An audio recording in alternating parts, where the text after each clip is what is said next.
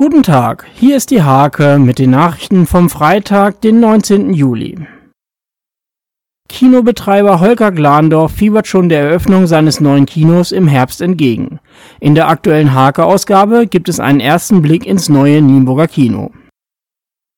Zu einem Stadtgespräch zum Thema E-Mobilität hatte Radio Mittelweser eingeladen. Moderiert von Andreas Franke unterhielten sich Niedersachsens Umweltminister Olaf Lies, Stadtwerke-Geschäftsführer Thomas Breer, Hauke Herde-Jürgen von der Klimaschutzagentur und Heinz-Jürgen Weber, Bürgermeister des Fleckens Steierberg.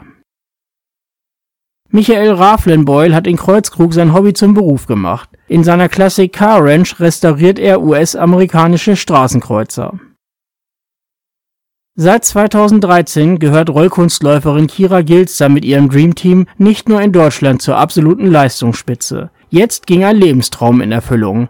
Gilster und ihre Gefährtinnen gewannen in Barcelona den Weltmeistertitel.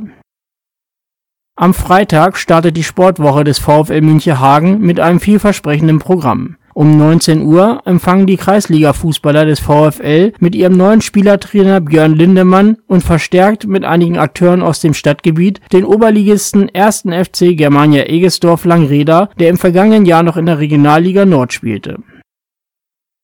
Diese und viele weitere Themen lest ihr in der Hake oder auf www.diehake.de